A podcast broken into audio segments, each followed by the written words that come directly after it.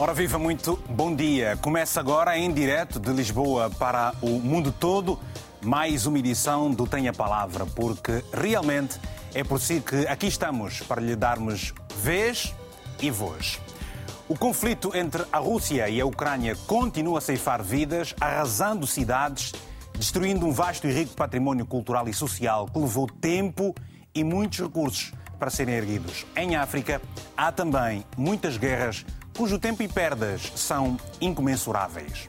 Mas é sobre o conflito, ou sobre esse conflito entre os dois países que se consideravam irmãos, que partilhavam valores, hábitos e costumes, cujo impacto na esfera social, política e económica atinge também os países que falam o português. Angola Cabo Verde e Moçambique, por exemplo, são três Estados que mantêm longas e diversificadas relações político-diplomáticas e até económicas, tanto com a Rússia como com a Ucrânia. E destes países eram importados muitos produtos. E agora? É a questão que não se quer calar e espera, e esperar também por respostas. A verdade é que o secretário-geral das Nações Unidas, António Guterres, apelou aos países ricos para que aumentem os seus investimentos em África, de forma a ajudarem e, uh, o continente e recuperar dos danos provocados pelas pela pandemia e agora também pela guerra na Ucrânia. O secretário-geral da ONU já esteve no Senegal, foi ao Níger e está hoje a terminar a sua visita à Nigéria. Guterres já disse que está preocupado com a forma como a guerra na Ucrânia está a afetar o continente africano. Bien entendu, lorsqu'on évoque la situation socio-économique, il est impossible de ne pas aborder la guerre en Ukraine et son impact sur l'Afrique. Cette grève aggrave une triple crise alimentaire, énergétique et financière pour la région et bien au-delà. C'est pourquoi j'ai créé le groupe mondial de réponse à la crise sur l'alimentation, l'énergie et les finances, qui mobilise des agences des Nations Unies, des banques de développement et d'autres organisations internationales. En premier lieu, nous devons garantir un flux régulier de denrées alimentaires et d'énergie sur les marchés ouverts, en levant toutes les restrictions inutiles à l'exportation, en affectant les excédents et les réserves à ceux qui en, ont besoin, et en contrôlant les prix des denrées alimentaires pour calmer la volatilité des marchés. Mais soyons sérieux, il n'y aura pas de véritable solution au problème global de sécurité alimentaire sans réintégrer la production agricole de l'Ukraine ainsi que la production alimentaire et d'engrais de la Russie et de la Biélorussie dans les marchés mondiaux, et cela en dépit de la guerre. Consequências da guerra entre a Rússia e a Ucrânia em África é o tema de hoje. Se deseja participar, envie uma mensagem. Eu ligo para o número do WhatsApp que está aí na tela do seu televisor também, que é este, faço questão de mencionar, é o 00351 962 494 543. Ora, são meus convidados um, para este tema de hoje Yuri Kishina, que é economista angolano, Paulo Dias, também é economista cabo-verdiano, no entanto. Ali Jamal, especialista em relações internacionais e analista de conflitos, eh, que está em Moçambique. E em estúdio tenho a Kátia Miriam Costa, que é investigadora e professora convidada no Centro de Estudos do ISCTE. Aos quatro, uma saudação de todo muito especial. Vamos começar pelo uh, uh, uh, Yuri Kishina. Yuri, para si, uh, uh, qual tem sido, na verdade, o impacto forte uh, deste conflito entre a Rússia e a Ucrânia na economia de Angola? Muito, muito obrigado, muito bom dia a todos, bom muito dia, bom obrigado. dia aos telespectadores, um, portanto, do, do, da RTP, em particular os telespectadores deste programa. Obrigado. Uh, bem, eu penso que um, o efeito para Angola é de doce e amargo, né? Portanto, é doce e amargo porque a, a, principal princesa que afetou diretamente a variável angolana foi o preço do barril de petróleo. Nós sabemos que a Rússia é, de facto, um dos maiores players do, do mercado das commodities, particularmente do petróleo, também a Ucrânia, relativamente ao trigo, um, portanto, e outros produtos agrícolas. E, e, esses, esses fatores, essas variáveis, particularmente o petróleo, afetou a economia nacional. Os preços aumentaram no preço para de petróleo, nós sabemos que já quase chegamos aos 140 dólares. e Angola, com este aumento do preço do petróleo, ganha consideravelmente. Né? Nós estamos a, estávamos a vir de um cenário de, de, preços baixos, com preços altos, naturalmente tem um impacto considerável na economia angolana. Esse é um, um, um aspecto do efeito sabor doce da, para a economia nacional. Yuri, é este, este, este, sabor doce para a economia angolana só tem comparação uh, uh, mais ou menos com os primeiros anos da década de 2000, onde a economia angolana cresceu a dois dígitos, é isso? Sim, a primeira, a primeira década. Não, só que aqui há dois, dois elementos importantes que, que diferenciam basicamente a primeira década. A primeira década nós estávamos quase a produzir 2 milhões de barris de petróleo, né? Uhum. Nesta, neste efeito, neste período, nós estamos em, em redução já desde 2012, que o setor petrolífero nunca mais se encontrou na produção petrolífera, né? Portanto, nós perdemos aí, uh, estamos aí em 1.12, 1.13 eh, milhões de barris, é muito, muito aquém da produção da primeira década. E é por isso que a nossa recuperação, nós sabemos que o petróleo é o número um da nossa economia, a nossa recuperação não é comparada à primeira década. Uhum. Né? Portanto, está tá a recuperar anemicamente. O crescimento do ano passado ficou 0,7%. Já com o desconfinamento, o preço já vem aí a seguir a trajetória da incidência. Mas com a guerra da Ucrânia, basicamente o preço aumentou do barril de petróleo e teve um impacto muito considerável no mercado cambial, é sabido que a recuperação do Kwanza, o Kwanza é a moeda que mais apreciou no mundo, com essa, essa alta do preço do barril de petróleo. Estamos a falar aí acima de 30% de recuperação. O Kwanza que, portanto, um dólar era quase, quase 700 Kwanza, hoje é um dólar é 400 Kwanza, é uma recuperação enorme. Se o mercado de câmbio recuperar, nós sabemos que a variável crucial que mexe com a oferta de bens na economia nacional é a importação. Nós importamos quase tudo, né? Uhum. É por isso que há uma tendência de queda do preço dos bens, bens e serviços na economia nacional. Obrigado. E agora, o sabor negativo, o sabor negativo é a inflação mundial. E vamos, estamos a importar a inflação. E vamos é. realmente olhar em profundidade para essa questão da inflação, que é o que, na verdade, acaba por preocupar todos os países. Um salto agora até Cabo Verde. Paulino Dias, exatamente a mesma questão. De que forma é que este conflito entre a Rússia e a Ucrânia está a impactar uh, negativamente a vida dos uh, cabo-verdianos? Muito bom dia. Bom dia. Cumprimento aos aqui do painel e a todos os espectadores que nos assistem. Relativamente a Cabo Verde, que é uma economia pequena, fortemente dependente de choques externos, os principais efeitos dessa guerra Rússia-Ucrânia estão a, a se traduzir para a economia através de dois canais diretos e uma série de canais indiretos. Os dois canais diretos são uh, o aumento do preço do petróleo, isso é inevitável e desenvolverei mais adiante como é que o aumento do preço do petróleo está a afetar já a economia de Cabo Verde e vai afetar mais adiante. Uh, o segundo efeito, naturalmente, é o impacto sobre o preço de género, com especial ênfase para os cereais, importadores de cereais, uma parte expressiva do, do cereal consumido em Cabo Verde era da, da Rússia e da Ucrânia, portanto, por esses dois canais, o efeito negativo da guerra sobre a economia cabo-verdiana se fez sentir de imediato e acreditamos que vai, -se continuar, vai, vai, continuar a se fazer sentir ainda por, uh, por algum tempo.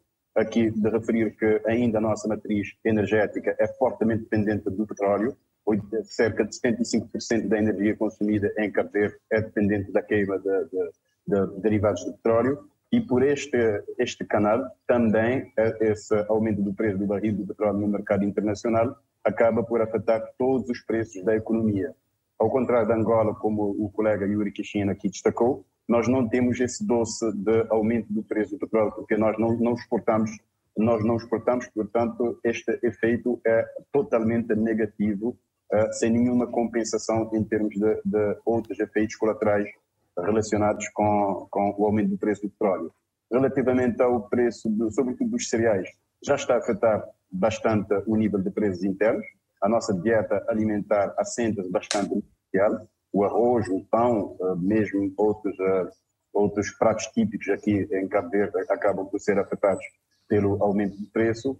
Uh, e, e, já se faz sentir um pouco no bolso dos cabo-verdianos uhum. essa Entretanto, acaba por afetar também a economia cabo-verdiana através de canais indiretos.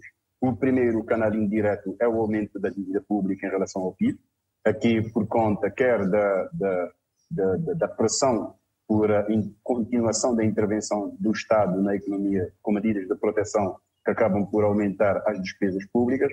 Um, um outro subcanal de transferência deste efeito é a redução do crescimento da economia. Já se vinha constatando uma certa recuperação uhum. da económica na sequência do abrandamento da, da, da, situação da Covid aqui em Cabo Verde, mas com esta crise haverá certamente um abrandamento do ritmo de crescimento pois e é. por este canal o peso da, digamos, da dívida pública sobre o PIB tende a aumentar. Obrigado.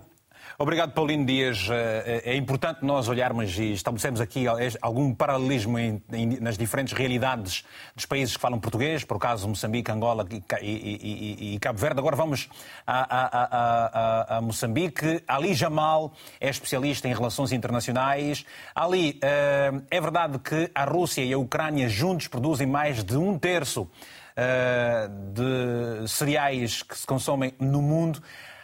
Também produzem, obviamente, o gás, gás esse que tem estado a, a ser muito discutido aqui na Europa, por exemplo, e Moçambique tem uma fonte que o mundo muito precisa, o gás, mas numa região em que está também ele em conflito, Cabo Delgado. Qual é o impacto desta guerra uh, uh, uh, para os moçambicanos?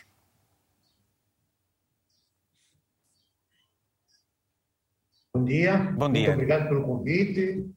Eu creio, eu creio que os impactos para Moçambique devem ser colocados a dois níveis. Há um nível indireto que ainda não se faz sentir e há um nível direto que já se faz sentir. A nível indireto, podemos indicar uh, os impactos no setor da educação, os impactos nos setores privados da vida privada dos cidadãos, que têm relações familiares, etc, eh, etc, e os impactos a nível de incertezas do futuro. Entretanto, a nível direto, nós já temos impactos que se fazem sentir em Moçambique. Nós podemos eh, eh, indicar a nível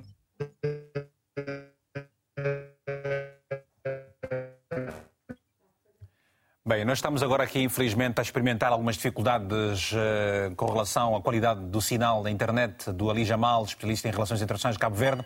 No entanto, vamos fazer todas as marchas técnicas para que a situação se resolva. Aqui nos estúdios tem, como disse, uh, a, a, a, Miriam uh, Costa, que é do ISCTE.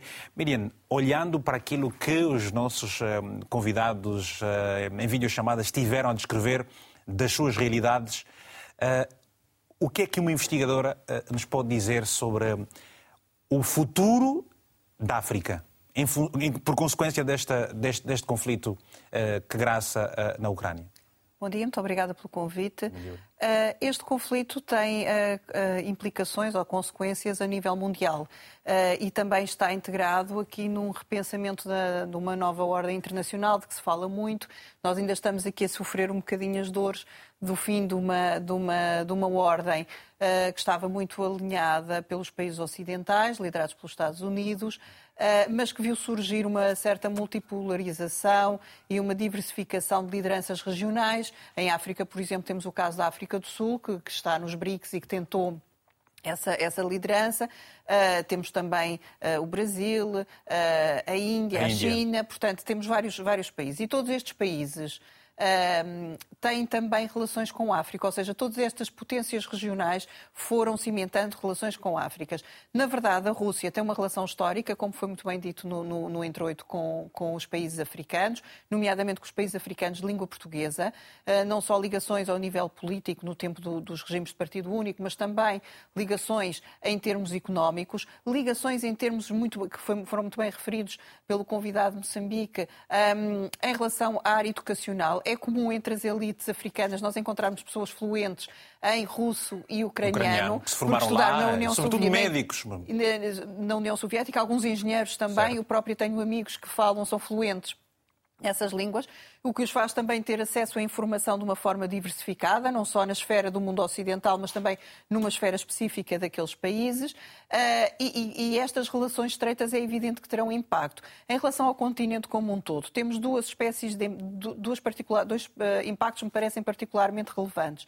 Por um lado, uh, um impacto que tem a ver com os, com os países ou com as regiões que necessitam de ajuda alimentar ou de ajuda de cooperação, porque os fundos estão a ser muito concentrados na Ucrânia, os fundos dos países doadores. Isto quer dizer que se corre o risco de haver uma diminuição uh, de investimento na cooperação e na ajuda humanitária a outros países noutras, noutras áreas geográficas, incluindo africanas, que continuam com quadros de conflito uh, relevantes. Estou-me a lembrar, por exemplo, do Tigray ou de Cabo Delgado. Portanto, que são áreas, ou pensarmos na na zona norte do continente, continuamos a ter problemas na, eh, na Líbia, portanto, quer dizer, há, há uma conflitualidade que, que, ainda carece de ajuda humanitária. Por outro pois. lado, vamos ter carência uh, de produtos uh, da oferta de cereais no mercado global. E isto quer dizer o encarecimento e mesmo mantendo o nível de ajuda ou o nível de canalização uh, de produtos para uh, os mercados africanos, a verdade é que ele vai subir de preço, invariavelmente. Uhum. Para além do setor energético, tem outro impacto, uhum. que pode ser mais dúbio em países como uh, Angola ou mesmo Moçambique, porque têm gás ou, ou petróleo, não é? Uhum. E, e, isso e pode de alguma forma equilibrar, mas toda a forma a inflação, se sobe o preço do petróleo, também vai subir o preço dos cereais, por exemplo. Para além desta relação histórica que se referiu, é verdade que a maior parte dos países africanos acabou por ter uma posição neutra quando os demais países acabaram por condenar veementemente este ataque da Rússia à Ucrânia. Ora, temos o nosso primeiro telespectador em linha já, o Carlos Lopes, habitué sempre abrindo as chamadas a partir do Porto, em Portugal. Carlos, muito bom dia. Tenha a palavra, se faz favor. Muito bom dia, Vitor Hugo. Eh, permita-me cumprimentá-lo assim, os seus distintos convidados, os telespectadores da RTP África, no Tem a Palavra. Obrigado. Nós ouvimos uh, o discurso uh, virtual que o presidente ucraniano teve uh, no Parlamento português. E houve uma nota que é extremamente importante quando ele pede a Portugal para os, os, bons ofícios para com os países de língua portuguesa em África e não só, pertencentes ao CPLP, e não é por acaso que a semana passada o presidente João Lourenço de Angola teve também uma conferência virtual, quer com Putin, quer também com o presidente italiano. Isso vai, quanto a mim, nesse mesmo sentido, eh, e verificamos que a posição de Angola não não se modificou, ou seja, mantém a sua posição de condenação da guerra muito ténua, uh, fazendo apologia a um acordo de paz e também uh, o aspecto humanitário. Nós sabemos que João Lourenço foi formado na, na escola de Moscou e por isso há, digamos, uma grande influência económica empresas russas em Angola, em várias áreas, dos diamantes, do petróleo, eh, mesmo eh, da parte de outros minerais e até eh, tão avançado para a área agrícola também, e a interferência que o financiamento de grandes bancos russos também e tem responsabilidades também no endividamento angolano. Os aspectos positivos já falaram, os distintos convidados em relação ao petróleo, eh, refiro o gás eh, no soio, não é? E que as petrolíferas que exploram eh, essas duas riquezas naturais vão incentivar nos próximos anos, já com permissos assinados nas últimas semanas em Luanda, sobre o setor petrolífero e do gás. O aspecto negativo é que nós também importamos muitos produtos refinados, a gasolina e o gasóleo e por isso aí vamos estar sujeitos às flutuações do mercado do Brent, que neste momento situa-se nos 107 dólares o barril.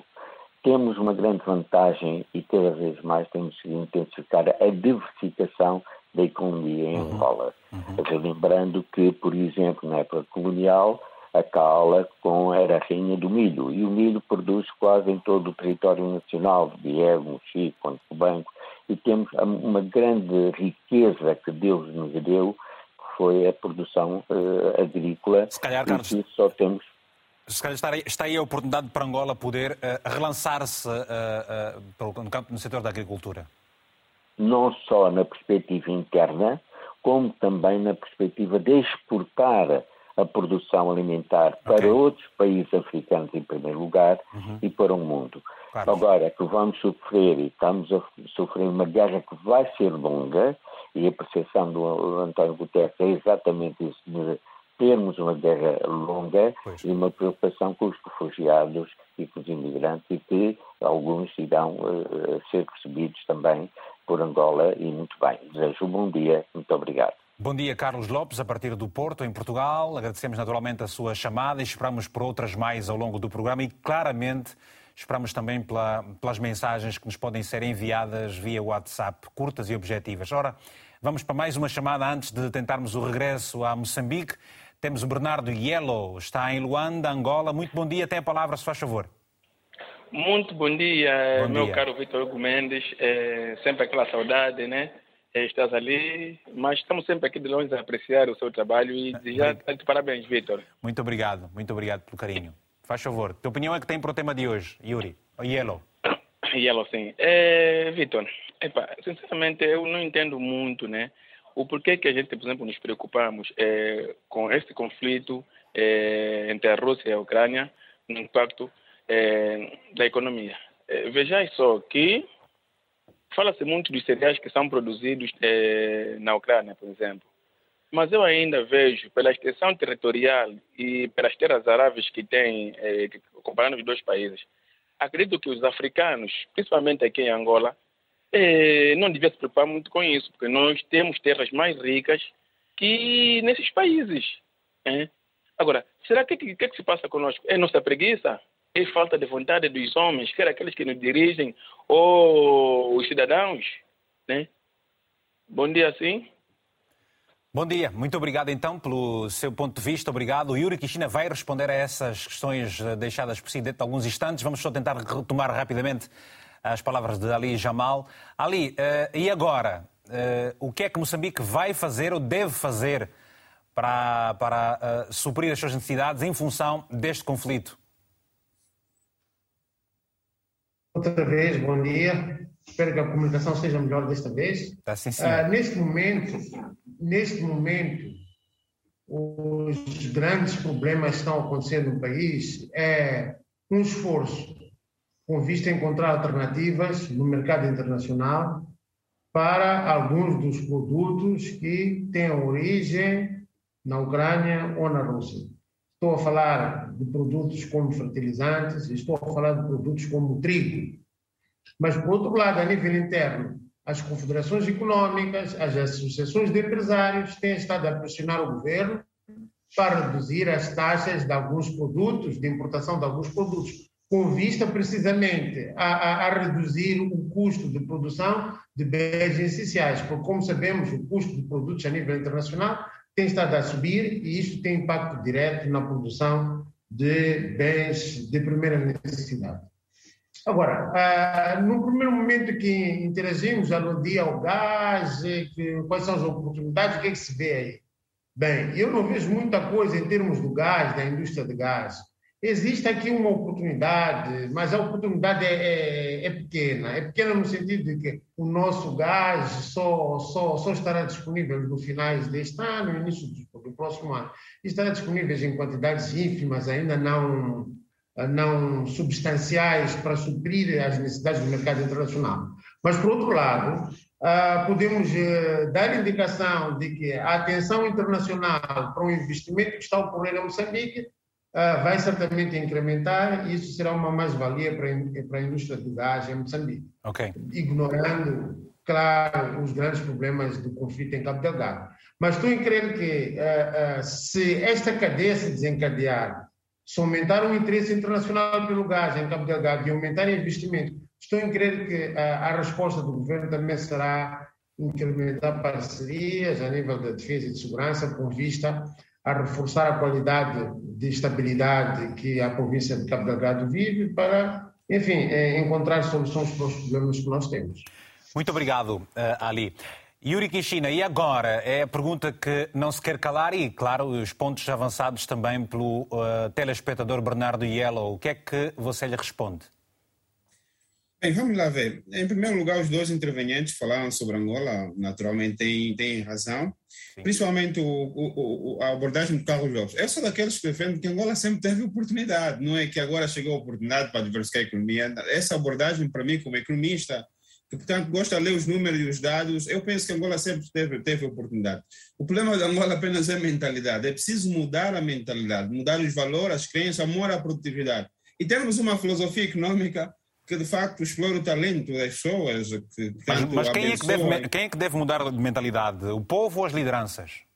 Portanto, o povo, as lideranças, principalmente, digamos assim, as lideranças, mas também o povo, porque as lideranças vêm do povo. Portanto, eu não sou daqueles que separa as lideranças do povo. Repara, todos os deputados, todos os políticos vieram do povo. A filosofia que os políticos têm também, naturalmente, está aqui na sociedade. É fundamental mudarmos a, a mentalidade, criarmos um valor. Nós temos um, nós temos um modelo econômico que não, não explora o talento, não, nem aproveita as oportunidades. Nós temos uma filosofia econômica que assenta muito no consumo, muito na ilusão do, do bem sem, sem trabalho. Os países, particularmente os africanos, que têm petróleo, eh, têm tendência, de, digamos assim, de esperar apenas recursos do setor petrolífero e não criem espaço e modelos econômicos que explorem o talento do setor não petrolífero.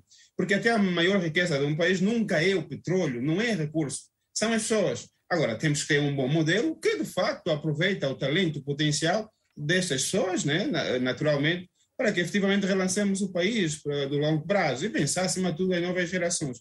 É nessa perspectiva. Angola tem potencial agrícola? Tem. Tem água? Tem. Tem petróleo, diamante? Tem. Quase todas, eh, naturalmente, os recursos naturais Angola tem. Agora, modelos que, de facto, primeiro atraem capital, capital externo, talento, tecnologia, conhecimento, para efetivamente potenciar Yuri, e tempo, e tempo para, para, para fazer tudo isso? Quando, por exemplo, nós sabemos que o Programa Mundial de, de Alimentos um, prevê um aumento das necessidades globais de, de fome, sobretudo na África subsaariana, em mais de 17%. Eh, no continente, 41% ou mais de 70% da África estão severamente expostos a pelo menos uma emergência alimentar, energética ou financeira causada por esta esta guerra. Em Angola temos notado uma pressão social muito forte. Até onde se vai aguentar com isso tudo e qual é o tempo que resta para se inverter o quadro? Agora, há um azar interessante, é que essa guerra encontra os países já debilitados, né? Portanto, nós estamos a assistir que, de facto, o país vem numa depressão econômica. Portanto, desde 2016 até 2020, o país teve sempre recessões, enormes recessões, né? Portanto, a pobreza aumentou, o desemprego aumentou. Mas isso não significa que depois de 2022, depois do pleito eleitoral, nós não podemos ainda organizar a economia, fazer uma reforma estrutural que relança efetivamente o crescimento acima de, de 4%. Repara, nós temos um espaço enorme para crescer. O fundamental é termos um modelo econômico que explora o talento e crescermos, né? É nessa perspectiva. Segundo as, uh, os dados aqui do Fundo Monetário Internacional, Angola até 2027 só cresce 3,9%. A média de crescimento até 2027 é 3,4. Significa que nós ainda vamos crescer anemicamente. Essa década é década de crescimento anêmico e o país precisa crescer muito e durante muito tempo. Isso significa que o trabalho ainda não está, não está feito totalmente. É preciso, é, aquilo que eu sempre defendi, reformar a própria reforma para acelerar o crescimento econômico, para explorarmos, reduzirmos os custos de produção dos, é, portanto, dos empreendedores da economia nacional. Há muitos custos, os custos ainda estão aí. Nós temos a ideia que o empresário só precisa de crédito e o foco é só crédito, todo mundo quer crédito. O crédito eu sempre considerei como o mel do bolo não é o bolo, o bolo são os outros custos operacionais, que são muitos, na economia nacional, de água, de energia, infraestruturas eh, produtivas que nós não temos, né? naturalmente, infraestrutura de transportes, aéreo, rodoviário, marítimo, é muitos custos ainda. Nós temos um trabalho enorme para fazer para efetivamente explorarmos os talentos dos jovens, dos empresários e relançarmos o crescimento econômico. eu não sou daqueles que defendem, repara, Vitor, eu não sou daqueles que defendem que Angola vai crescer super bem com petróleo e diamante. Uhum. E já está provado. Naturalmente, não é o petróleo e diamante que faz crescer sustentavelmente, que traz desenvolvimento econômico. Agora, há um setor interessante, que é o setor não petrolífero, que mais emprega e nós sabemos que o canal para uma economia atingir o bem-estar, ou desempenhar a sua função de atingir o bem-estar, é o emprego. É o emprego através de bens salários que de facto vão permitir que o povo possa adquirir bens e serviços, naturalmente. É fundamental o setor não petrolífero começar a funcionar. Agora, há um elemento interessante, Vitor. O nosso setor não petrolífero é mais despesa. Sabe por quê? Porque tudo depende do Estado. O governo está quase em todo, em todo lado da economia. Quando uma economia em tudo é Estado, e esse é até o grande problema da filosofia dos lusófonos, não é só Angola. Portugal tem esse problema também. O Estado está em tudo, né, naturalmente. O Moçambique, Cabo Verde, até o Brasil, né, é que os gastos públicos aumentam cada vez mais. A nossa filosofia lusófona é de viver muito no curto prazo e relançar a economia crescimento sustentável no longo prazo nós quase que não pensamos, né? Okay. Então, os lusófonos têm que alterar essa filosofia de consumo. A filosofia de procura de consumo no curto prazo não relança e, portanto, não contribui para o desenvolvimento do mundo, como as outras geografias têm que contribuir né, nessa perspectiva. Obrigado, Yuri Kishina. Temos agora um telespectador, antes de voltarmos a ouvir a, a, a, a Carmen Costa e também o, uh, Paulino Dias, eh, de Cabo Verde. Está em linha o telespectador Luís de Almeida, em Luanda. Luís, relativamente ao tema, o que é que se lhe oferece dizer? Tenha a palavra, se faz favor. É a sua vez. Alô, Luís? Não temos o Luís, temos o João Santos, também em Angola. Eh, estamos à espera dos telefonemas de Moçambique e também de Cabo Verde. João Santos, muito bom dia. Tem a palavra, se faz favor. Sim, muito bom dia, Sr. Mendes. Bom dia, faz favor. A minha opinião sobre o tema atual é que a guerra da Ucrânia e a Rússia, para Angola, sobretudo a África, só dará mais uh, hipótese para que nós possamos crescer na nossa agricultura, porque a nossa agricultura, conforme está, estamos no nível baixo, a Europa está a precisar do, do investimento africano. Então, elas vêm investir cá em África e nós, africanos, aproveitamos essa oportunidade, sobretudo nós tivermos uma visão ampla, aproveitamos essa, essa oportunidade para poder crescer as nossas economias em todos os setores, não é só no setor agrícola, mas também no setor do gás, do, do petróleo e, e todos, em todos, todos os setores, para que então assim nós possamos termos a nossa economia robusta e desenvolver os nossos países. Temos uma receita, sobretudo, que possa sustentar uh, os nossos países. Esta é a minha opinião. Obrigado, uh, João. Uh, Cátia Miriam Costa, uh, vamos para si, já agora, para sabermos o seguinte. Muitos países, sobretudo lusófonos, eh, eh, eles abstiveram-se praticamente de condenar este ataque russo à Ucrânia, eh, quando, na verdade, acaba por, a maior parte dos países condenaram veementemente esta questão. Qual é a leitura que se pode fazer desta posição neutral, portanto, que os países tomaram? Razões históricas, desde o tempo do Partido Único, que consequência é que estes países poderão ter no futuro em função da posição que acabaram por tomar? Ou não terão nenhuma? Em princípio não terão nenhuma, não é? Porque, porque foi uma votação na Assembleia Geral das Nações Unidas, certo. portanto não há nenhum mecanismo, porque os países podem interpretar de formas diferentes um, os acontecimentos, como aconteceu quando foi a guerra no Iraque uh, ou, ou, na Síria, portanto as votações nunca são por unanimidade, portanto há sempre uh, esse espaço também para os países manifestarem a sua vontade política. No caso dos países lusófonos, há uma relação histórica, é um facto, mas para além dessa relação histórica, há uma relação também de continuidade ao, nível económico, de investimento, eh, portanto, e de, e de relações comerciais, eh, que até aqui foi já explorada por, por, alguns dos meus colegas de painel, nomeadamente por causa dos fertilizantes, ehm, dos, dos cereais, etc. Portanto, porque também a Rússia é um elemento importante um, na defesa dos interesses dos países produtores de petróleo, de gás. Portanto, tudo isso dá um enquadramento em que, haja, em que há necessidade destes países terem uma interação próxima uh, com a Rússia. A Rússia, de facto, desde os tempos da União Soviética, investiu no seu relacionamento com países africanos. Portanto, a posição que os países africanos de língua portuguesa tiveram uh, na, na, votação não é extemporânea se nós olharmos para a posição que a maioria dos países africanos teve nessa mesma votação. Uh, e relembro, por exemplo, na África do Sul, foi feita até uma, entre aspas, ofensiva diplomática por parte dos embaixadores da União Europeia e dos Estados Unidos para convencerem a África do Sul um, a votar numa determinada direção direção e isso não foi acolhido pelas autoridades, ou seja, as autoridades, até pelas suas relações através dos BRICS com a, com a Rússia, pretendem ter uma, uma neutralidade não sei, que não deixa de ser de condenação à invasão, mas de reforço de uma perspectiva de haver uma procura de um plano de paz. E um plano de paz o que é? Um plano negociado para terminar uh, o conflito armado. Uhum. Muito bem, temos agora o outro telespectador em linha, Luís de Almeida. Luís, muito bom dia, esperamos que agora esteja mesmo em melhores condições para poder uh, uh, falar. É a sua vez, tem a palavra, se faz favor. Bom dia, sim, Luís de Almeida, fala a partir de Angola. Luanda. Bom dia, Luís. Muito bem. Sim, primeiro agradecer a oportunidade que vocês me deram no vosso programa e agradecer ao professor Yuri Kishina que me avisou no período da manhã que estaria direito no, no vosso programa. A minha inquietação vai, o meu contributo é em relação aos conflitos na Rússia e a Ucrânia. Eu tenho uma visão diferente do, sobre esses conflitos.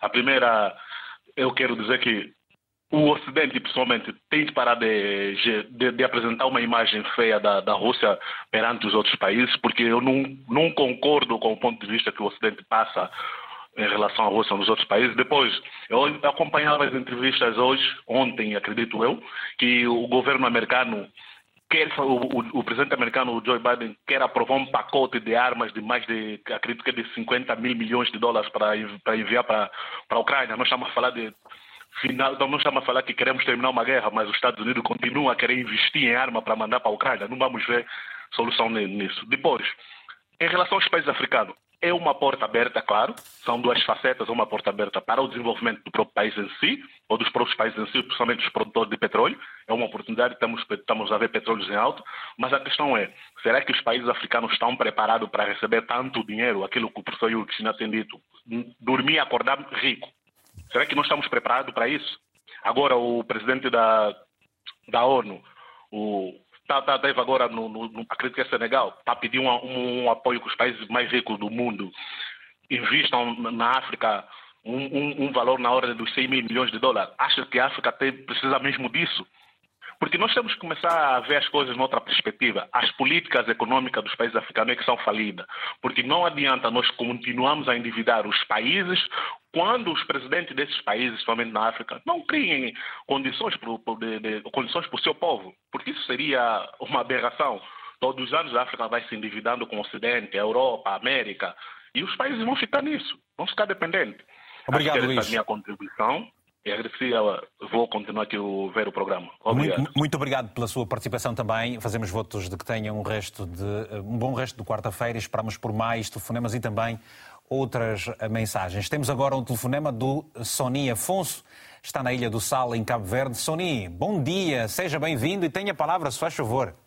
Muito bom dia, sou Hugo Mendes. Bom dia, caro amigo, está tudo bem? Para, sim, sim, parabenizar também o programa que vocês têm. Isso põe a África mais viva. Muito obrigado por isso, muito obrigado. Vamos continuar a fazer por merecer. Faz favor, qual é a opinião que tem do programa, ah, do, do, do, tema de hoje? Sobre o tema de Sim, hoje. O tema de, o, o tema de hoje é o seguinte, de senhor e, e, Hugo. É o seguinte, é o seguinte, opa. Estamos a ouvir, Sony, pode falar. Sim, sim, pronto. É, Nesses últimos tempos, o mundo tem passado por uma situação que é difícil em termos, principalmente eu, eu olho para os, os olhos da África, que é os quatro pilares, eh, quatro pilares do mundo que constrói, eh, que constrói qualquer constituição de, de, uma nação, que é a justiça, educação, saúde e economia. Uhum. Como o outro ouvinte já realçou sobre isso, tudo muito bem, é mais uma oportunidade para a África em termos de, eh, não deveríamos dizer porque são banhos de sangue que estão a, vidas estão a perder na Ucrânia, mas, independentemente disso, uma pergunta é: será que a África está preparada para tudo esse, esse volume grosso de dinheiro que está a existir? Porque normalmente nós sabemos que a justiça em África é cega em termos de financeiro quando entra o dinheiro para os governantes. Eu acho que talvez aí estamos a criar uma, estamos a alimentar uma cobra outra vez, um ninho de cobra outra vez. Ok, Sony, muito obrigado então pelo seu uh, telefonema. Temos mais um telefonema. Vamos rapidamente atender esta chamada e depois, e depois vamos voltar a, ao a Paulino Dias. É o Cruz que está no Canadá. Seja bem-vindo, Cruz. Muito obrigado, uh, Vitor. Bom dia. Uh, um prazer enorme falar dia. com o Mani Cruz a partir do Canadá. Obrigado, obrigado. Uhum. Olha, também quero desejar uh, muito sucesso na tua nova carreira. Muito obrigado. Um orgulho muito grande para nós todos. Um, olha, Hugo, eu vou dizer uma coisa. Eu acho que uh, eu não sei porque que nós africanos uh, estamos tão ligados com este conflito com, com, da Ucrânia com a Rússia. Até porque eu não eu acho, na minha opinião, eu acho que este conflito não vai não vai trazer-nos absolutamente nada. Porque olhamos, por que, por que, que tem que ser exatamente o conflito da Ucrânia com a Rússia? Nós fizemos essa pergunta para nós. Há muitos conflitos neste mundo, há muitos conflitos, houve conflitos uh, no Médio Oriente. Por que, que estes conflitos do Médio Oriente não afetou-nos a nós? A questão é a seguinte, é que as sanções que, que estão a ser submetidas sobre, sobre a Rússia uhum. nesta, neste conflito da Ucrânia faz com que a Rússia fique um bocadinho isolada. Agora, nós africanos, nós africanos, eu acho que não vamos aprender nada com este, com este conflito, não, vai, não vamos beneficiar absolutamente nada. Porque não temos que esperar um conflito na Europa para dizermos que nós temos que mudar o nosso caráter econômico na África. Não é? É assim, nós temos a mentalidade mesmo africana que nós temos que mudar. Mas quem tem, quem tem que começar a mudar isto? Não somos nós, os, os pacatos. Tem que ser as administrações, os governos. Não é? Porque, olha, o que, o que a, a, a Ucrânia e a Rússia uh, ajuda-nos na África, nós falamos muito do, dos cereais, essas coisas todas. Se a gente comparar a nível global, sabemos perfeitamente que são potência quanto a isso, mas não é exatamente isso que alimenta o mundo em si. Aliás, nós, nós exportamos muito mais, nós africanos, sobretudo angolanos, exportamos muito mais da Índia, do Brasil, enfim. Agora, quando a gente associa este, este conflito da Ucrânia, o que é que vai afetar, sobretudo nós angolanos? Eu acho que não vale a pena a gente estar aqui a inventar coisas que vai afetar ou vai, vai, vai criar um desenvolvimento de novo em Angola. Não vai criar absolutamente nada.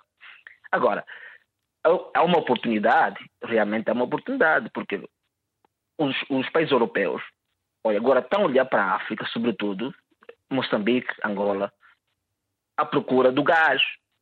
Mas, oh, oh, Vitor, eu vou dizer uma coisa que é muito importante, nós, nós aqui relatamos. Este gás que está a ser procurado em África para ser levado na Europa, mesmo assim, nós temos o gás, mas o investimento será sempre europeu. Nós não temos aquela capacidade de pensar e achamos, epa, temos aqui uma oportunidade, vamos apostar. Não. Nós temos oportunidade, mas ainda estamos à espera do investimento europeu, o europeu trazendo dinheiro para fazer estruturas para, para tirar este gás dos nossos países africanos para levar. Porque se o europeu não meter, este, este, eh, meter essa injeção financeira para criarmos essas estruturas, nós africanos vamos esperar, não vamos fazer absolutamente nada. Obrigado, Mani. Obrigado, Mani. Obrigado pelo seu telefonema. Que horas são aí uh, uh, uh, no Canadá? Olha, são 5 da manhã. Pô, acordou cedo. Obrigado. Muito obrigado, eu. Um abraço bem forte. Olha, a, a, a cedo deve estar frio, porque em Cabo Verde está quente. Não, já, já também está a começar a aquecer, já está a começar a aquecer também. Já está a aquecer também. Obrigado, bom dia. Ora, temos a mensagem do Mateus Batista, que é economista, está em Luanda e escreveu-nos o seguinte. O conflito entre a Rússia e a Ucrânia fez aquecer o mercado do ouro negro, aumentando os preços de forma exponencial e que pode trazer uma folga na balança de pagamento e nas reservas internacionais dos países africanos. Portanto, aqui a mensagem do uh, nosso telespectador. Muito obrigado. Há uma outra mensagem que é do Ivan dos Anjos, uh, está na cidade de Saurimo, na província da Alunda Sul, em Angola, escreveu o seguinte: África e Angola têm tudo, desde terras aráveis para o cultivo, belezas naturais para a promoção do turismo e recursos minerais. O que falta mesmo é termos governantes decentes que não olhem para os preços da cesta básica apenas na altura da campanha eleitoral. Obrigado por isso. E agora, várias mensagens que foram compiladas pela equipa e que vamos aproveitar também passar. Já vamos a seguir a Cabo Verde. O Sérgio Ramos, eh, que está precisamente em Cabo Verde, em Santo Antão, escreveu o seguinte: A guerra traz sempre a melhor forma de pensar para o amanhã e perante as consequências, a nossa África deve criar um modelo económico sustentável, pensar no que temos e no que podemos fazer com os recursos. Paulino Dias, ouviu atentamente as várias opiniões. Com que impressão é que fica de, do ponto de vista dos nossos telespectadores? Quando olha para Cabo Verde? A primeira, a primeira impressão é da diversidade de opiniões, o que é salutar. Afinal, nós precisamos cada vez mais criar espaços de diversificação, da diversidade de, de, de opiniões sobre temas dessa natureza. Eu iria rapidamente focalizar em dois pontos, Vitor. O primeiro ponto, o que é, que é preciso fazer neste momento? Olhar agora, como o tempo já está a esgotar-se, eu gostaria de deixar essas duas mensagens. Olhar agora o que é que precisa ser feito de imediato para suavizar os efeitos da crise, mas uh, olhar também o longo prazo. No curto prazo, eu penso que as respostas já estão a ser dadas um pouco por todos os governos, com maior ou menor intensidade, com esta, este ou aquele ajuste em termos de implementação de mecanismos para suavizar o efeito do preço de, dos alimentos e da energia.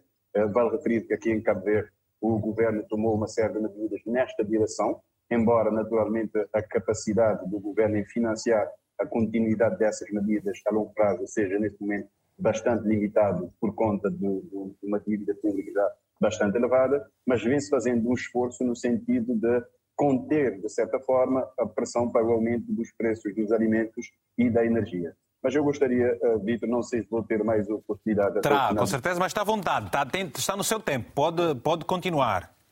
Eu agradeço de deixar aqui uma mensagem, até que por coincidência veio na linha do que o meu compatriota lá de Santo Antão, Sérgio Ramos, escreveu eh, há pouco na sua mensagem.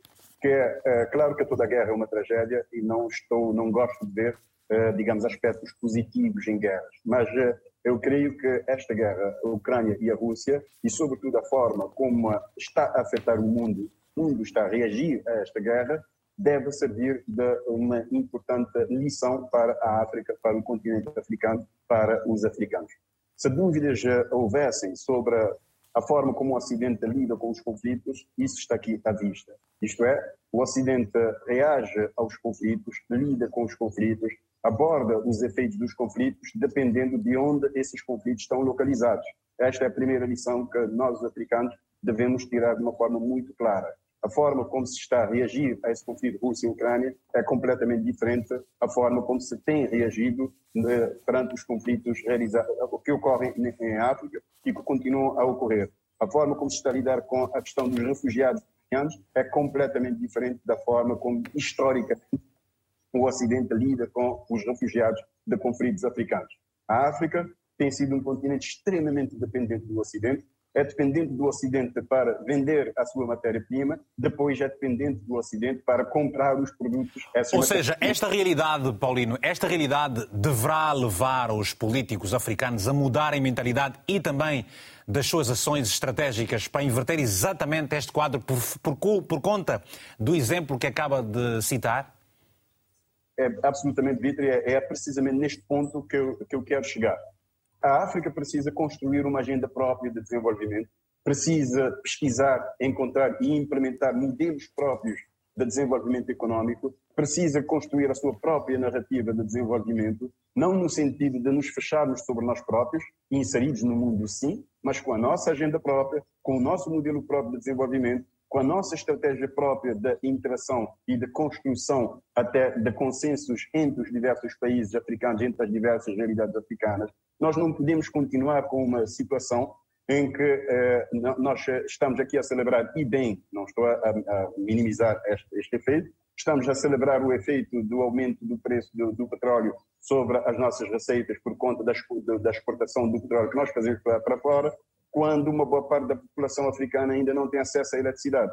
Nós estamos a celebrar, e muito bem, o efeito do aumento das receitas, por exemplo, para Moçambique, com o desenvolvimento do gás, quando ainda o continente, eu não digo agora particularmente Moçambique, enfrenta desafios enormes em termos de cobertura da, da eletricidade para toda a sua população. Nós precisamos, e aqui eu uh, complemento um pouco a nota deixada pelo Yuri, mas destacaria o, o, o papel e a enorme responsabilidade das lideranças não apenas da população, mas sobretudo das lideranças. Este é o momento certo de as lideranças africanas demonstrarem efetivamente um compromisso para as atuais e futuras gerações de africanos, no sentido de nós repensarmos eh, como quebrar ou minimizar essas relações de dependência que ainda hoje nós temos aqui em África. Eu dizia há pouco, dependências em termos de exportação de matéria-prima, dependências em termos de importação de produtos acabados, dependências em termos de serviços. Os nossos líderes ainda continuam a enviar os filhos para estudar em universidades ocidentais em vez de investir em universidades locais. Okay. locais. Continuamos a ir fazer consultas a médicos e hospitais no Ocidente em vez de nós investirmos em sistemas de saúde locais. Uhum, em... Uhum. Obrigado. Esta é uma oportunidade uh, que temos neste momento em mãos. Obrigado. Ainda voltamos a si, com certeza. Está, por enquanto, o Abel Cassueca, a partir de Luanda, ao telefone. Abel, muito bom dia. Tenha a palavra em um minuto, se faz favor. Já vamos tendo mais, menos tempo e, portanto, terá de ser mais breve. É, muito obrigado, Vitor. Bom dia, bom dia. Faz favor. É, mais uma vez, louvar por este programa, por aquilo, tudo quanto nos tem feito. É, é, é de louvar que este preciso momento a África não pode se revelar pela guerra da Ucrânia para tirar alguns proveitos. Mas é óbvio que o sofrimento de alguns tem sido benefício de outros. Então, é necessário que este valor que está a ser arrecadado nessa altura, que investa-se e esta guerra serva-nos de exemplo, porque estes países hoje fizeram uma reserva estratégica que hoje está a lhe servir de grandes apoio. Então, esta guerra também pode chegar amanhã para nós. E é necessário que devemos ter proveito com isto. Não pensando no que já tem acontecido muitas das vezes pelos líderes africanos, tirar proveito pessoais, mas sim investir naquilo que é a sociedade e a cidadania, como disse nosso comentarista cabo-verdiano, de que Devemos investir na saúde, a educação e outros setores mais sociais, porque o futuro a dois pertence. Nós não sabemos o quanto isso pode ser também um contorno para nós. Ok. Muito obrigado, Vitor. Obrigado, Abel Cassueco. Foi um prazer enorme ter falado consigo. Agora temos o Jorge Dó, de São Tomé e Príncipe. Jorge Dó, muito bom dia. Tenha a palavra, se faz favor. É verdade que São Tomé e Príncipe não está aqui neste painel, eh, eh, mas também eh, o que se diz aqui acaba, de certo modo, acreditamos nós, representar a, a, a, a situação de São Tomé e Príncipe. Para si, em especial, o que é que se lhe oferece dizer sobre este tema aqui do Tem a Palavra? Uh, primeiramente, muito bom dia. Bom dia. É a primeira vez que eu participo no programa.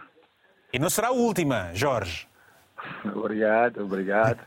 É sim, eu muito rapidamente gostaria de duas coisas. Faz favor. Como ser humano, como cidadão do mundo, e alguém atento meu nome está mal escrito, mas não há problema. Alguém atento. Não, está problema. Como é, que escreve, como é que escreve o seu nome, Jorge? Vamos primeiro para aí. Mais um O com acento. Este aí ah. tira o acento, põe outro com acento. Está bem, mais um O com acento. O acento fica no, no, é. no último O. Está bem, Jorge Dó. Sim, gente... sim, correto, correto, correto. Não, teu nome é bonito, seu nome é bonito. A gente tem que tratá-lo com, como VIP aqui, não é? Tem que ser respeitado. É, coisa rara, não é? Obrigado. Vamos, vamos, vamos corrigir já a, a forma Portanto, como escreve o seu nome. Tinha como... Poxa, ok, ok, não é por aí. Vamos agora ao tema. Jorge? Sim, estou a ouvi-lo. Mas, uh, Vamos agora ao tema, se faz favor, a resposta para o tema. É assim, eu, como cidadão do mundo, ser humano, é, que acompanha as movimentações do mundo, uhum. então, eu acho que essa guerra que está na Ucrânia, que está a acontecer, que estamos a ver essa palhaçada de mortes, destruições, não deveria estar existir. Estamos no pleno século XXI, estamos aí a ver se matar uma ou outra em África, na Europa. E própria Europa, que muita gente esperava alguma, alguma, alguma civilização, está a praticar barbaridade. A Rússia continua a bombardear porque há incentivo para bombardear. Por que, que não se negocia? Os armamentos continuam a chegar à Ucrânia. E a Rússia assiste e diz que não aceita. E os ucranianos estão a morrer e só estamos aí a receber da e, merenda, oh Jorge, oh Jorge, e parece então, com isto. Jorge, e parece que por causa desta guerra entre a Rússia e a Ucrânia, os preços em São Tomé e Príncipe têm estado a subir. O combustível já subiu, os produtos da cesta básica também têm estado a subir. Ou você é daquelas pessoas que está-se bem, como se diz, está tudo leve-leve e não está preocupado com o aumento dos preços por aí, do combustível, sobretudo? Não, não podemos estar no leve-leve, não estar preocupado. Isso nos afeta sim, porque a África, infelizmente, continua a ser dependente da Europa. Porque os, os africanos não pensam no continente africano nem nos seus respectivos países em particular. Porque há coisas que nós dependemos da Europa, perdão, que não deveria, estamos a comprar. Então temos que ver uma inversão da situação. Não é preciso que haja uma guerra onde se mata, para que nós em África e o que é que os políticos, o que é que os políticos, o que é que as lideranças uh, uh, uh, são tomenses terão de fazer para que o povo não sofra, não passe fome, não tenha dificuldades com combustível e com outras necessidades básicas, por exemplo? Nós somos uma população de 200, 200 mil habitantes. É um povo pacífico, Uhum. com recursos naturais que pode ser muito bem explorado. Agora, infelizmente, até então, depois da independência, nós não tivemos uma liderança que nos indique a saída. E de todo, de tudo que nós assistimos em Santo e Príncipe, em África, que não é diferente, não está a liderança. Os líderes africanos pensam muito em si. Esquecem do resto. E, e tanto faz o Santo e Príncipe como o resto da África, a política é feita por divisão, em vez de unificar a sociedade. Unificar para o desenvolvimento do país, criamos grupos. E não chegamos a sítio nenhum com esta atitude. E, portanto, isto é o grande problema que nós temos. Nós temos que começar a pensar em África. Não é preciso que haja uma guerra. É necessário pensar que fazer alguma coisa em África. África não pode agora vender gás, que a guerra na Rússia, a Europa vai comprar gás. E, e, nós, e a África não pode produzir gás, não pode ter tecnologia melhor para transformar gás. Ok, Jorge Dou, muito obrigado pelo seu telefonema, muito bom dia. Vamos contar consigo numa próxima oportunidade. Muito obrigado e bom dia.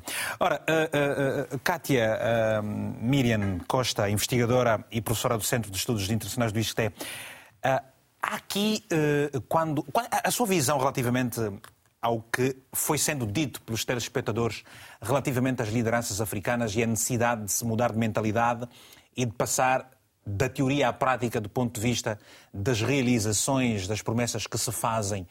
É esta, é esta a sua visão também? O grande problema da África está atrelado à mentalidade das lideranças, à falta de transparência, à corrupção. Se fosse diferente, o que é que a África poderia fazer e contribuir neste momento para o mundo? Eu creio que aqui nos, com os nossos. Uh, não só com os nossos colegas de painel, mas também com, com, as intervenções dos nossos telespectadores, se percebem duas coisas. É que há uma grande ansiedade de ter um desenvolvimento, e uma ansiedade justificada de ter um desenvolvimento, um crescimento económico baseado no, no potencial que local a África tem. que a África tem, que os países africanos têm. E há uma, um importante testemunho que, que, nos, que nos demonstra que não basta nós mudarmos uh, o regime político, não basta nós mudarmos de uma economia planificada para uma economia de mercado. Porque o que aconteceu? O que aconteceu foi que, de facto, sobretudo as indústrias que tiveram um grande investimento, a capitalização a partir do exterior, que são as indústrias extrativas nos nossos países. O que aconteceu foi que realmente esses setores cresceram quando houve a liberalização da economia e fomos para um sistema multipartidário, mas depois continuamos a não ter a diversificação da economia em alguns casos, continuamos a estar dependentes da ajuda externa noutros casos, o que quer dizer que, de facto, continuou a ser uma ajuda e por isso agora as Nações Unidas implementaram um novo programa de desenvolvimento, no fundo para nós termos um bocadinho essa percepção, ou seja, que o desenvolvimento tem que ser centrado num diálogo com as necessidades dos países. Mas para isso, de facto, é preciso que as elites transmitam aquilo que o país precisa. Mas há quem diga, uh, uh, Kátia, que muito do não desenvolvimento da África é também por culpa ou, outra palavra, por cumplicidade dos países do Ocidente que deveriam ter tido uma intervenção diferente, mais dissuasora de certas políticas e práticas menos positivas dos líderes africanos.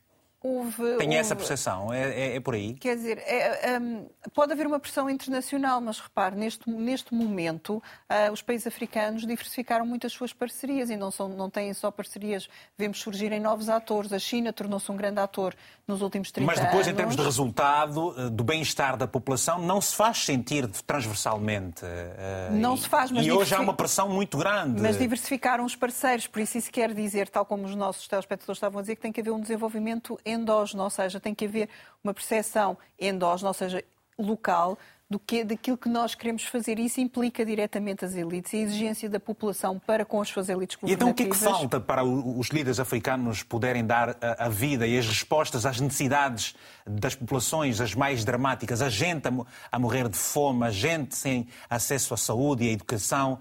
Quando há um continente, como foi dito aqui pelos nossos telespectadores, eh, e que nós sabemos, obviamente, com um potencial enormíssimo. Que não está só na riqueza, está, por exemplo, no facto de ter uma pirâmide geográfica, Brutal. demográfica favorável. Tem muito Exatamente mais isso. jovens que- do que os outros continentes. A taxa de natalidade é muito forte é, também. É, é, e, e- e tem um grande potencial nesse sentido. Mas o que existe em África, infelizmente, ainda é muito pouca comunicação, ou seja, muito pouca ligação das lideranças ah, às populações. E isso é notório, por exemplo, até na imposição de planos de desenvolvimento, ou, ou- ou, por exemplo, quando se fazem concessões para a exploração de um determinado Transparência produto. administrativa. Ah, falta bastante transparência, ou seja, falta esse diálogo permanente e também chamar as, as pessoas, porque, por exemplo, em Cabo Delgado surgiram muitos casos e conflitos comunitários por causa da exploração. ahm, diversos produtos, minerais, o, o- o próprio gás, porque as populações não são envolvidas. Imagina o que é, nós temos investimentos externos, mas esse investimento significar que eu levo a minha equipa, vou para um determinado local, contrato uh, trabalhadores de diversas nacionalidades, mas a comunidade que está ali em direto contacto com aquele projeto Não económico sente. não sente nada favorável, nem sequer da comunidade de expatriados. Saiu um estudo recentemente, no caso de Angola é E diferente. muitas mas- vezes, dentro daquela circunscrição, a vida é, é, é, é, é 8 ou 80 em comparação com o resto da Totalmente, comunidade. totalmente. Há um exemplo muito, muito, muito prático, posso lhe dizer, conheço a realidade de, de uma ponta a outra, que é do Soio, eh, na província do Zaire, em Angola, onde eh, realmente eh, a, parte onde se explora o petróleo tem uma condição de vida brutal e cá fora é onde Deus nos acuda. Temos uma chamada, peço perdão, agora do Hussein Dabo. Está na Guiné-Bissau. Hussein Dabo, muito bom dia. Tem a palavra, a sua favor. Consequências para a África do conflito entre a Rússia e a Ucrânia. Sim, muito bom dia, Bom Vitor. Muito bom dia a todos os telespectadores. Bom dia. Tem a palavra, a sua favor, amigo. Então, Vitor, antes de começar, saúde de forma sábia que apresente este espaço. Indo diretamente ao assunto, Vitor e telespectador, a guerra entre a Ucrânia e a Rússia está a impactar a África de uma forma horrível, uma vez que o continente africano beneficia de 90% dos produtos importados, no qual a Rússia e a Ucrânia são elementos fundamentais. Portanto, ou seja, repara, Vitor, hoje em dia, os produtos da primeira necessidade estão num preço elevadíssimo e não se pode falar do petróleo, que neste momento é tudo. Portanto, Vitor, essa guerra está a causar sérios problemas para o continente africano. Ah, ou seja, também, eh, nós podemos dizer que a África não está preparada para eh, suportar quaisquer problema entre os países ocidentais. Não. Portanto, eu faço voto que essa guerra vai terminar ah, porque o mundo não quer mais a guerra. Não quer, não quer. Ok. Obrigado, Hussein Dabo, nosso telespectador que nos ligou da, de Bissau, na Guiné-Bissau, precisamente. Ora, vamos regressar ao painel rapidamente por uma ronda e vamos ver se todos po- poderão falar eh, nestes 17 minutos que temos pela frente. Começando pelo Ali Jamal, em Moçambique. Ali, vamos para hum, ah, os pontos mais importantes que para si eh, não podem ser esquecidos aqui para que Moçambique eh, eh, eh, possa dar as respostas mais rápidas e, positivas a estas necessidades que enfrenta por causa precisamente deste conflito entre a Rússia e a Ucrânia. Muito obrigado. Ah, me parece que aqui há dois ou três pontos que eu gostaria de levantar. Em primeiro lugar, gostaria de dizer que, em termos de consequências, está claro que o país ressente-se daquilo que está a acontecer a nível dos, eh, do, do continente europeu. E há uma total incerteza sobre o futuro e sobre a forma como a nossa economia vai responder a esses problemas. Como devem saber, nós temos problemas de acesso a financiamentos faz muito tempo. E só a partir deste ano é que está a alguma abertura com as instituições de Bretton Woods para que novos financiamentos sejam assegurados para a nossa economia. E neste contexto de crise na Ucrânia, com o incremento de preços ah, ah, de combustíveis, de insumos, etc., então nós ficamos mais vulneráveis. Então isso significa que o custo social da guerra pode ser maior. Pode ser maior. E, Nós e Ali, podemos ajuda, a perceber um bocadinho.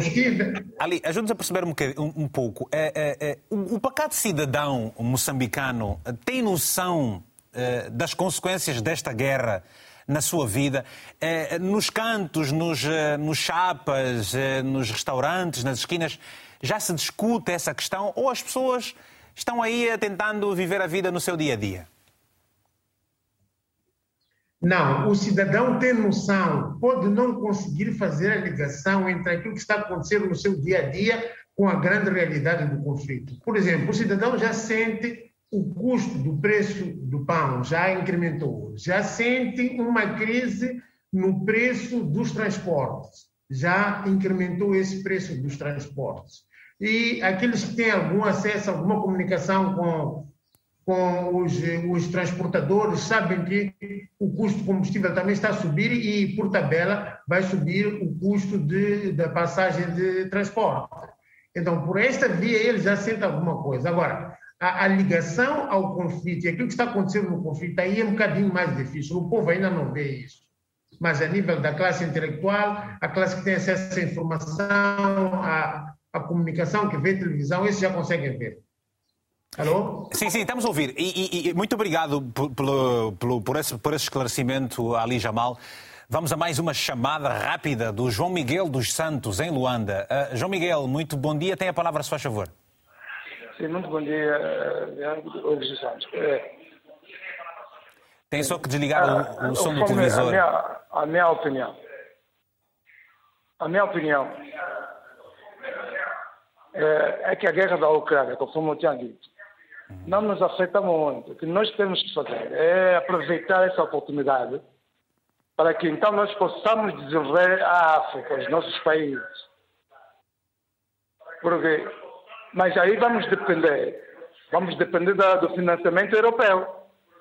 Porque nós não temos capacidade de, de- financiar os nossos projetos agrícolas.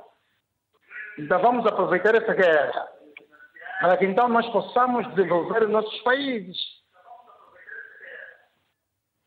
Ok, muito obrigado pelo seu telefonema, João Miguel dos Santos, a partir de Luanda. Temos agora o Paulo, temos agora o Paulo Pioca, a partir de Benguela, também em Angola. Paulo, bom dia. Tem a palavra, se faz favor. Um minuto.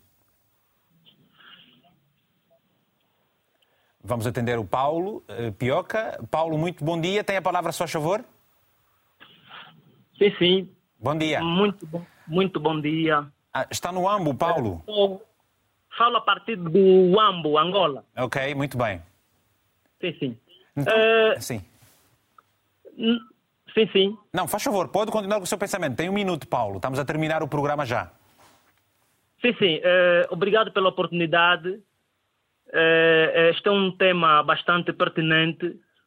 Eh, sabemos que é importante nós jovens sabermos um pouco sobre a guerra que está a acontecer eh, no, no leste da Europa, que é a invasão eh, da Rússia contra a Ucrânia, não é? Eh, só para dizer que nós estamos a ver já dificuldades, principalmente no, no aumento do- dos preços dos produtos. Eh, Fala-se muito do, do aumento do petróleo, tudo bem, o petróleo está a aumentar e é muito benefício para os países eh, de, de, de, de África, eh, nesse caso, o- denominadamente eh, Angola, eh, eh, falo concretamente dos países Palopa, Angola, Moçambique, os que produzem petróleo. Está a subir o preço, mas estamos a ter dificuldades no- no- no- no- no- na aquisição dos produtos, eh, os produtos eh, a- a- alimentares. Então, eh, não é bom esta guerra, nós condenamos, não é? Nós, Ok. não- nós, nós, como africanos, condenamos essa guerra, jovens de África, então... Ok. eh, Obrigado, este é- Paulo. este- Obrigado, este é Paulo. contributo. Obrigado. Você é irmão do Celestino, do Pioca também? Sou, sou, sou irmão de Celestino Pioca, ele Ah, vive em Benguela, Pois, é. Ok, muito bem. Um abraço bem forte, já vamos conhecendo os nossos telespectadores. E ele está há um tempo que não participa do programa. Um abraço, muito bom dia, um abraço forte. Bom, temos a, a mensagem, vamos ver se ah, receberemos mais, é do Oda Mamona Pedro, em Luanda, que escreveu o seguinte. Angola tem sabido lidar muito bem com a questão do conflito Rússia-Ucrânia, porque não consigo notar o impacto negativo desse conflito cá. Os produtos da cesta básica parecem estarem a descer a cada dia. O nosso Kwanza parece estar a ganhar vida novamente. Muito bom. Obrigado a essa mensagem do Mamona. O Raimundo Bila, em Moçambique, escreveu-nos o seguinte: mesmo que as importações do trigo da Rússia e da Ucrânia não sejam dramáticas para Moçambique, a crise tem impacto. Em janeiro de 2022, a taxa de inflação dos alimentos já tinha subido cerca de 11%, em virtude do aumento dos preços dos transportes, petróleo e fertilizantes. O aumento de preços dos alimentos afeta, sobretudo, a camada mais pobre. Ora, é já, de facto, uma grande consequência deste conflito. Temos agora a mensagem do Mauro Auroro, uh, Copa, uh, no Lubango, escreveu província da Huila, em Angola, escrevemos o seguinte. Refugiado, refugiados ucranianos no hotel, com comida, roupa, emprego e até cidadania, versus refugiados africanos na fronteira, sem comida, teto e emprego. É assim que a Europa trata um africano. Ah, bom, agora vamos ouvir então o, o, o, Yuri Kishina, nestes minutos finais. Yuri, tem mais ou menos três minutos para dividirmos aqui o tempo. Depois fecharmos aqui com a, a, a Kátia Miriam também. Uh, recomendações finais uh, de tudo o que nós tivemos a falar e olhar para Angola, que está em ano de eleições, greves por toda a parte e em setores-chave. Eh, uma pressão social muito mais forte e uma inflação que eh, é que, que o FMI prevê uma inflação elevada eh, no mundo quase todo, 4, 4%, em 4 pontos percentuais, a pior desde 2008. Vamos lá ver. Uh, nós temos muitos sabores doces, mas também temos sabores amargos, né? Que o agridoce. levar em consideração. Exatamente. O sabor amargo para Angola, primeiro, as despesas do governo vão aumentar. Vão aumentar muito, tanto o impacto do preço do barril de petróleo, porque os derivados, os preços vão aumentar, o governo importa os derivados, temos subsídios combustíveis em Angola, os preços são fixos, não variam, ao custa do subsídio que o governo gasta ao pagar, digamos, os seus combustíveis de todo mundo, tanto para os mais ricos como para os mais pobres. Né? As despesas vão aumentar. E nós sabemos que quando as despesas aumentam, gera aumento do imposto amanhã. Né? Isso significa que a trajetória dos impostos do país pode ser ainda mais alta em função dos aumentos dos gastos que o governo vai fazer, em função do aumento dos derivados, do preço dos derivados de combustível. O segundo, o segundo elemento de, de, de sabor amargo também é os empresários. Os empresários angolanos, quanto mais o Kwanza ganha fôlego, a recuperação do mercado cambial aumenta também o número de importadores. Os, os importadores vão começar a ressurgir, né? renascer. Uh, portanto, ressurreição dos importadores.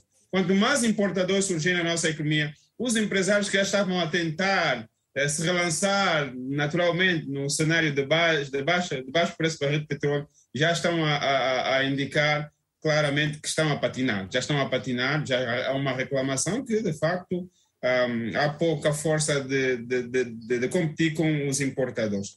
O segundo, o terceiro elemento e o último elemento, eu penso que é a inflação. A inflação de Angola está a descer, mas muito lento.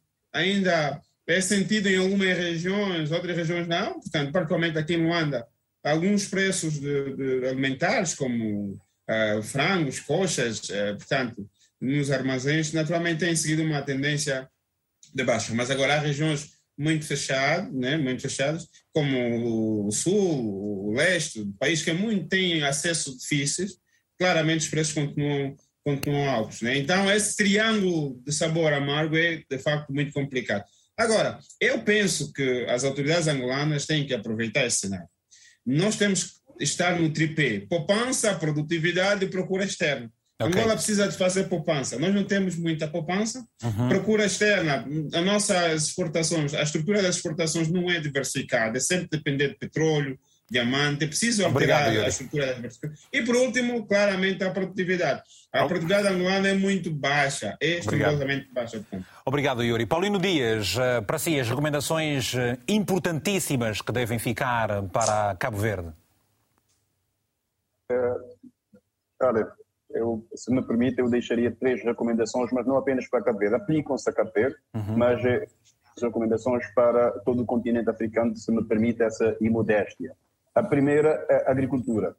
Este conflito demonstrou claramente que a África precisa apoiar na agricultura. Nós, nós temos que destacar um ponto: o continente africano é o continente com o maior percentual de terra arável com potencial de exploração agrícola em todo o mundo. E água. Todos em termos de potencial de crescimento, estão muito limitados. O segundo ponto, a segunda recomendação é a industrialização. Nós precisamos também investir fortemente na industrialização na África. Repare, não faz sentido, até pegando a ponta que o colega Yuri Kishina aqui referiu, que é uma informação nova, eu agradeço essa partilha, não faz sentido que Angola, por exemplo, um dos maiores produtores de petróleo do mundo, exporta o petróleo em bruto, depois importa a gasolina e o gasóleo e subsidia esta gasolina e este gasóleo para conter, portanto, o efeito sobre o preço da população. Aqui, se calhar, é de, é de se analisar se o gasto que o Estado tem com os subsídios, se investido no processo de refino do petróleo internamente, se não compensaria uhum. a média e do ponto de vista estritamente financeiro. Okay. Por fim, Vitor, muito rapidamente, a integração africana. Nós precisamos avançar rapidamente para a integração, não apenas no sentido político do discurso, mas de uma forma uma, zona de comércio, uma espécie de zona de comércio livre. Zona de comércio, da circulação de pessoas e bens. Uhum. Repare que para ir a um país do continente africano, eu tenho que primeiro ir à Europa, onde para conseguir um visto eu tenho que me humilhar numa manhã inteira numa embaixada ali de Portugal ou de outro país, depois uhum. ir para a Europa, ser para a África. Okay. Nós precisamos para questões muito mais práticas, okay. muito mais em termos de integração africana. Obrigado. Uh, Obrigado por esse ponto. Ali Jamal, vou-lhe dar dois, um minuto e meio para poder fechar aqui com a Kátia Carmen, por, Kátia Miriam, por favor. Ali Jamal. Obrigado, obrigado. Com esse um minuto e meio só posso dizer uma coisa. Uhum. Só posso dizer que para a África convém neste momento alinhar com a posição já expressa desde fevereiro pela República da África do Sul no sentido de uh, uh, direcionar os esforços com vista a promover negociações para a resolução deste conflito. Eu acredito que reduzindo a violência, eu acredito que estabelecendo a paz é possível encontrar algum tipo de estabilização para os grandes mercados e os grandes produtos que, neste momento, a África consome e que dependem daquele conflito. E se nós tivermos a paz lá, então tivemos, teremos maiores chances do impacto no setor comercial, no setor de investimento para a África também estabilizar. A, a, a Kátia dizia alguma coisa aí, como uh, pode ser que no quadro da assistência humanitária a assistência seja mais direcionada para a crise uh, da Ucrânia do que para os países africanos. E se isso ocorrer também, então teremos uma possibilidade de ver repostos estes, estes desvios da assistência que a África okay. bem precisa. Muito obrigado. Professora Kátia, eh, é consigo que fechamos um olhar eh, transversal e os vários desafios que, que, que acaba por lançar para, para o continente? Os desafios são, são imensos. De facto, tem toda a razão. A África e todos os nossos uh, participantes do painel e, e inclusivamente, os, os, nossos telespectadores referiram esse aspecto. A questão de ter uma população jovem, ter terra arável, ter água disponível é essencial. Portanto, eu, eu acho que é. Se e é inadmissível foi... que um continente com essas condições passe fome e mendigue muitas vezes por alimentos. É, é, é, sabemos que tem problemas de capitalização, mas realmente, se a partir de um certo momento uh, os países africanos conseguirem tornar não só autossuficientes, porque isso é, é, muito difícil, podem ser autossuficientes nos produtos, não noutros, mas conseguirem entrar no mercado internacional não apenas como fornecedor de matérias-primas, mas como produtor do, de, de, do produto final. Uh, este exemplo do petróleo é excelente. Nós podemos ver, por exemplo, a Galp. É, é, é inconcebível. Como é que... A Galp é uma empresa portuguesa e teve, aumentou em uh, seis vezes a, a é? sua, as suas exportações este ano e não, nós não somos produtores de petróleo. A única coisa que fazemos é a refinação. Portanto, nós vamos buscar estas exportações, são a transformação pois. do petróleo em produto e, final. E, e uma zona de comércio livre, livre circulação de pessoas e bens com outras condições e menos burocracia, é, também é uma este aspecto é muito importante porque uh, o próprio, a própria colonização acabou por criar por, uh, por, por, criar barreiras à criação de um mercado uh, intra-africano. E depois da colonização, fim da colonização, esse problema manteve-se. Ou seja, há muito mais ligações entre os países se calhar africanos. Está, aqui, estamos, está-se diante de uma oportunidade para se uh, quebrar este ponto. E já existe, porque existe esta tentativa de ligação da África transversalmente, portanto esse caminho está a é ser construído, portanto pois. isso é essencial Parece haver que vai lentamente, comunicação. Parece que vai lentamente essa construção deste caminho. Também com os investimentos que vamos tendo. Muito bem. Muito obrigada. Bom, Cátia Miriam Costa, uh, Ali Jamal, Yuri Kishina e Paulino Dias, muito obrigado aos quatro por se juntarem a nós nesta discussão relativamente das consequências para a África do conflito entre a Rússia e a Ucrânia. Hoje ficamos por aqui. Muito obrigado aos nossos convidados e, se Deus quiser, o novo encontro fica marcado para a próxima quarta-feira, às 10 horas de Lisboa. Sempre pode ver a repetição do programa neste canal, logo mais às 22 horas de Portugal e em permanente, uh, permanência em RTP Play. Siga a nossa página do Facebook para estar sempre atualizado dos temas que lançamos com toda a antecedência. Agradecemos o carinho da sua audiência. Para si em especial, um abraço africanamente fraterno.